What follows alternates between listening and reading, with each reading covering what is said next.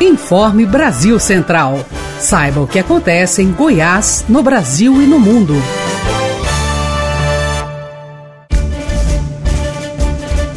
Olá, uma ótima noite de terça-feira para você que nos acompanha. Sou Guilherme Rigonato e você fica agora com as principais notícias produzidas pelas equipes da Agência Brasil Central.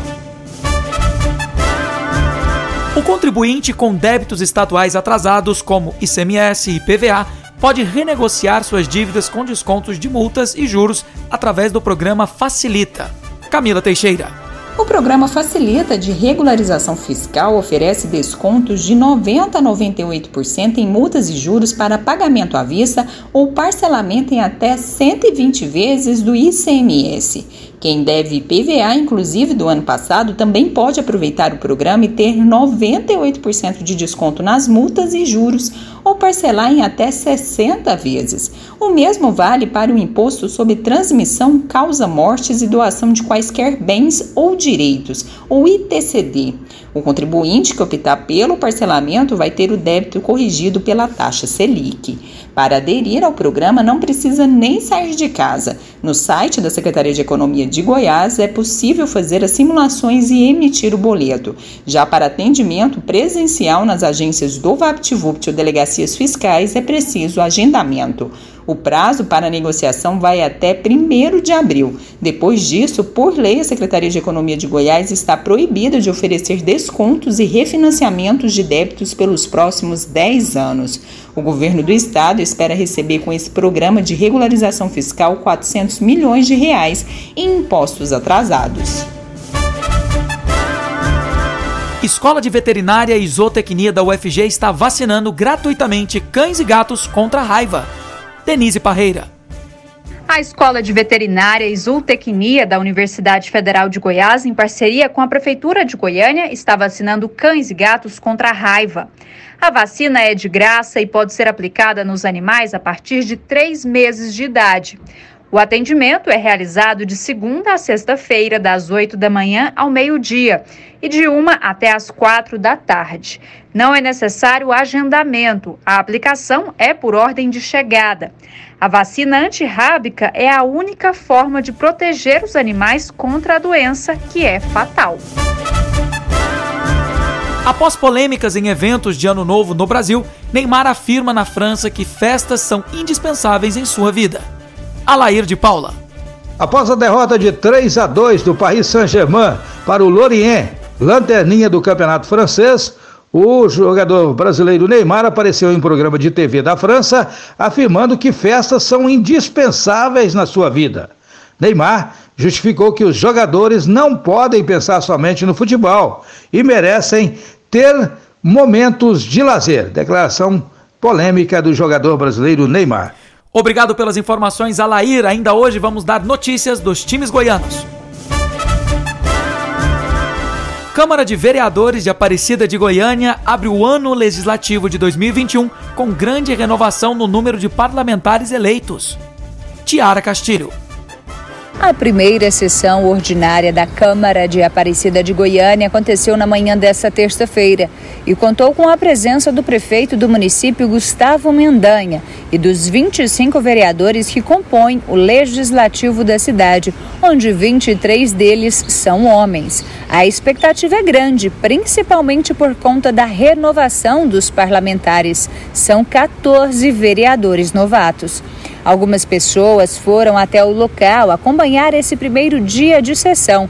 O evento também foi transmitido pelas redes sociais. A programação é que todas as terças, quartas e quintas-feiras das três primeiras semanas de cada mês aconteçam as sessões na Câmara de Aparecida de Goiânia.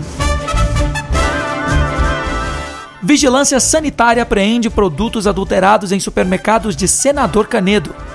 Leandra Matos. Na operação foram apreendidos 150 quilos de frios variados, como salsichas, apresuntados, mortadelas e queijos. A suspeita surgiu após uma inspeção de rotina pelos supermercados de Senador Canedo.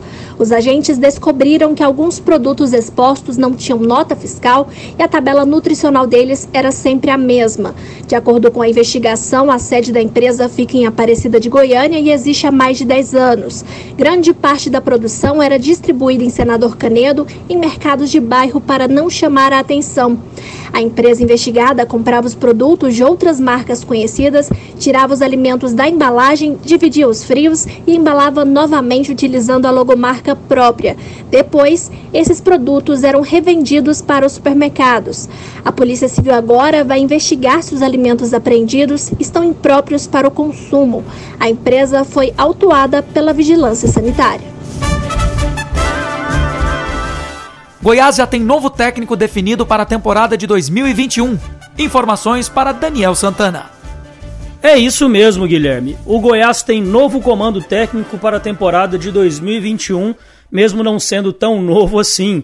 O clube anunciou que Glauber Ramos e Augusto César foram efetivados para a próxima temporada a princípio, como treinadores do Goiás. Mesmo com pensamento no futuro, o Goiás ainda vê chances de sair da zona de rebaixamento e evitar a queda, apesar da situação muito delicada que o time vive na Série A.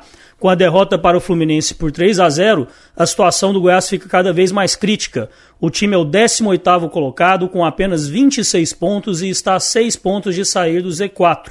No restante da competição, o Verdão ainda tem pela frente Atlético Mineiro, Bahia, Botafogo, Red Bull Bragantino e Vasco. Das cinco partidas, o Goiás precisa dos 15 pontos praticamente para terminar com 41 e assim sonhar com uma permanência. Obrigado, Daniel. Daqui a pouco, informações do Atlético. Secretaria Estadual de Saúde de Goiás prepara o início da vacinação dos idosos acima de 80 anos contra a Covid-19. Diego Anatalho. O governador Ronaldo Caiado afirmou ontem que o plano de vacinação contra a Covid-19 vai avançar com a chegada de outra remessa de doses, previstas para os próximos dias. A nova etapa vai abranger idosos a partir de 80 anos Estima-se que em Goiás sejam 111.453 pessoas. A vacinação contra a Covid-19 no estado começou no dia 18 de janeiro e foi direcionada a idosos e pessoas com deficiências institucionalizadas, população indígena aldeada e trabalhadores da saúde que atuam na linha de frente de combate à pandemia. Em segundo momento, com a chegada da AstraZeneca, apenas as equipes que lidam com pacientes em tratamento da doença foram beneficiadas. Goiás já recebeu 278.480 doses de vacinas contra a Covid-19, sendo sendo 212.980 da Coronavac e 65.500 da AstraZeneca. Os dados da Secretaria de Saúde indicam que até o início da tarde de ontem foram aplicadas 80.628 doses em todo o estado. Dragão tem desfalque importante no ataque para o jogo de amanhã contra o Red Bull Bragantino. Daniel Santana. E o Atlético Clube Goianiense finalizou na manhã desta terça-feira a preparação para a 34ª rodada da Série A para o duelo com Red Bull Bragantino. O treinador Marcelo Cabo terá um importante desfalque. Após receber o terceiro cartão amarelo, o atacante Zé Roberto cumpre suspensão. Robertson, que seria o substituto imediato, segue fora, recondicionando a parte física.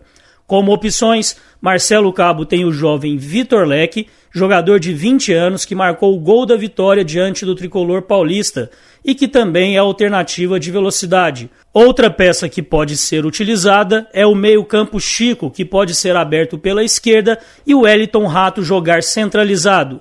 A tendência é que o Dragão inicie a partida com Jean, Dudu, João Vitor, Éder e Natanael, William Maranhão, Marlon Freitas e Matheus Vargas, Chico ou Vitor Leque, Wellington Rato e Janderson. Muito bem, Daniel, logo mais informações do Vila.